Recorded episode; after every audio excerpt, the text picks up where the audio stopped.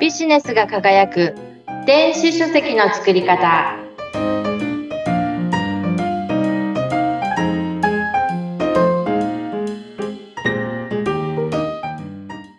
こんにちは。電子書籍プロデューサーの吉岡美方です。アシスタントの織出健一です。織出さん今日は、えー電子書籍の特徴のうん。3つある特徴のうちの2つ目。はい。の安いについてお話ししようと思っているんですけれども、えー、3つの特徴は、えー早いと安いと、それから簡単でしたよね。はい。はい。今日は2つ目前のこの。回は、うんそう。前回は早いお話ししましたよね。うん。覚えてますか？もうその出版までの時間も短いし、それから書き上げるのも短いっていうことだから、えービジネスする人にとって新鮮な情報を早く世の中にお届けすることができるんだよっていうのが電子書籍の大きな特徴の一つだっていう話でしたね。素晴らしい、うんその通りです。僕もびっくりしましたもん。うん、そんなに早くできるのってびっくりしましたから。うん。そうなんです。とっても早いんですよね。うん。それで今日は、えーもっと驚いちゃうと思います。とっても安いっていう話をしていこうと思いはい。ます。お金の話だ。はい。お金の話です。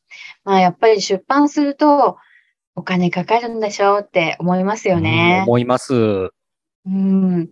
あの、紙の本ってやっぱり高額なイメージ、あと、知り合いの方が本を出していくらぐらいだったなんて話を聞いたことがある人とかもね、いらっしゃると思うんですよね。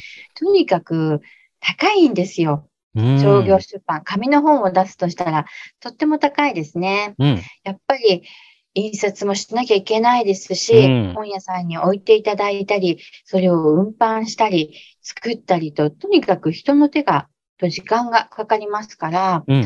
まあ自費出版でも200万円ぐらいは普通にかかっちゃうんですよ。9万？普。通に。うんええすごくやっぱかかるんですね。紙の本を出そうとするとね。そうなんですよね。えーそれも、あの、えーちょっと有名な出版社から、うんあの、出せ、出してもらったりすると、うん900万かかるところとかもあるんですよね。900万円。すすごいです。よね。ひ人、人財産ですよね。900万円あったらいろんなことできます。まあ、それだけ魅力があるからうん皆さん挑戦していらっしゃるんですけれども、うんうん高いっていうことには変わりないですようんね。高いですね。うん、なかなかこう、ポンと出せる金額ではないです。出せない出せない。うん。で、かたやね、電子書籍っていうのはとにかく安いんです。うん。で、まあ何が安いかっていうと、うん全部安いって言っちゃっていいと思います。全部？どういうものが安いんです？全うん。どどういうものが安いでし出ょう？版にかかる費用とか、もううん全部安いんですよね。うんうんうん。で、まず、あの、電子書籍は、私はあの、Amazon で販売する Kindle という電子書籍を主にうん。扱っているんですけれども、こう出版すると、えー、Amazon で本が販売されるようになるんですけれども、うんうんうんその出版コスト、本を出して販売するっていうそのコスト自体はうん0円です。え、そこゼロなんですか？費用いらないんだ。お金かからないんです。え、本を置いてもらうっていう感覚ですよね。そうですね。うんうんうんえー、Amazon が一般の本屋さんだとしたら、うんえー本屋さんに本を置いてもらううんっていうことは全くお金がかからないっていうことですね。うんうんうんで、これ結構皆さんね、驚かれるんですよね。一体 Amazon はいくら取るの？あっていうようなことをうか。うん。うん、よくあの質問されることが多いです。やっぱり置いてもらうだけでお金がかかるんだってね、アマゾンって言ったらみんなが知ってるね、大きな大きな、なんていうの、お店みたいなものじゃないですか。やっぱりうんね、そこに置いてもらうんだったら、やっぱりいくらかのお金をね、アマゾンに出さないとって思いがちですけど、そこはいらないんですね。ゼロ。いらないんです。円。うん。はい。で、アマゾンで物をね、売ってる方っていらっしゃると思うんです。本ではなくって、えー商品ですね。はいはい食べ物でも、まあ塩とか、なんで塩って言ったのかわかんないですけど、今、塩をよく買うからだ食べたいんですと思いますあ、そうなんです。よく塩買われるんだ。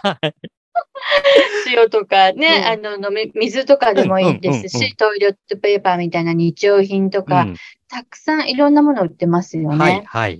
で、アマゾンで物を販売するときはお金がかかるそうです。私は売ったことがないんですけれどええも、ええなので、その、物販をやったことがある方は、うんあの、本の場合はいくらなのっていうような聞かれ方をすることがあります。うん。で、本は0円だよって言うと、なんで本が0円なのっていうような感じで、へえ僕はこれだけ払ったよみたいな話をされることが多いですね。え。へえ。そこはもうゼロっていうことですね。そこは安いってことは分かりました。うん。はい。それで、あの、まあ、じゃあ、実際に本を作るのはいくらかかるのっていうことなんですけれども、うんうんもう、あの、電子書籍はデジタルなので、あの、文章を作って本の体裁を整えたら、うんあとは出版するだけなので、うんそれをご自分で作れば、そこも0円です。あ、え、そこもゼロなんですか？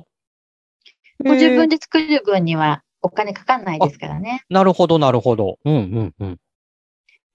本当に多くの方がご自分で、私も自分で本を作って0円で、あの、制作コスト0円で、あの、作りましたし、多くの方がご自分で執筆して出しているので、えー制作費っていうのは0円ですうね。ーん。じゃあ、え、じゃあ、本を出すのに、お金は、電子書籍ですけど、お金はかからないっていうことなんですね。0円から可能っていうことです。えー、すごいですね。0円で、あの世の中に自分が持っている情報を発信することができるってことだったら、これもい、あの、やらない手はないですよ。うん。そうなんです。やらない手は本当にないんです。うん。皆さん、あの、SNS とかブログとかやってらっしゃると思うんですけど、はい、はい。あれも無料ですよね、使うの。そうですね。何か、あの、お金がかかってるって感じしないですもんね、あれはね。うんで。すよね。うんまあ、あの、場所によっては有料のところもあるのかもしれないんですけれども、有名なところっていうのは大体無料ですよね。うん、うん。電子出版も、あの、同じく無料だっていうふうに考えていいんです。じゃあ、ブログとか SNS に書くような感じで電子書籍も扱えるってことなんですね。その通りです。へえ。でも、なかなか、あの、うん。あ、ごめんなさい。ただね、あの、電子書籍って本なので、はい。表紙が必要ですよね。表紙。そうだ、そうだ。うん。それは作らないといけないので、もし表紙が作れなくて、プロの方にお願いするんであれば、その経費はかかっちゃいますね。表紙を作る経費っていうのはやっぱりかかるんですね。なかなかそれは自分でちょっとやれないんだ。あ、できますよ。あできるんですか？もちろんできますえ？はい。じゃあ、うん。ご自分で作って、あの、表紙も作ってやると、そこはまた0円。あじゃあ、全くお金かからないじゃないですか。うん。そうですね。ねあの、作れる方はご自分で作ってももちろんいいですし、うん、うん。あの、プロの方にお願いしてもいいですし、知り合いの方、得意な方がいたらお願いしてもいいですし、うん。表紙をうんうん。表紙を作るっていうのは、その、電子書籍のその中身を作るのとはちょっと違うんですか？やり方は。デザインなので、ああ、そっか。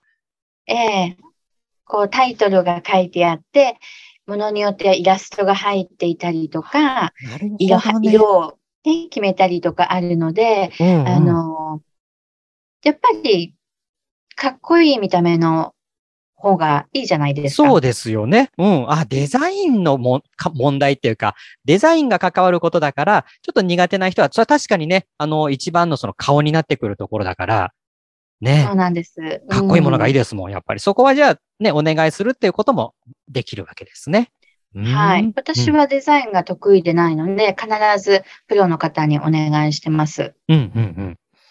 でも、その、デザインをお願いする料金なんですけれども、もうデザイン料金っていうのはピンキリなんですよね。はい、はい。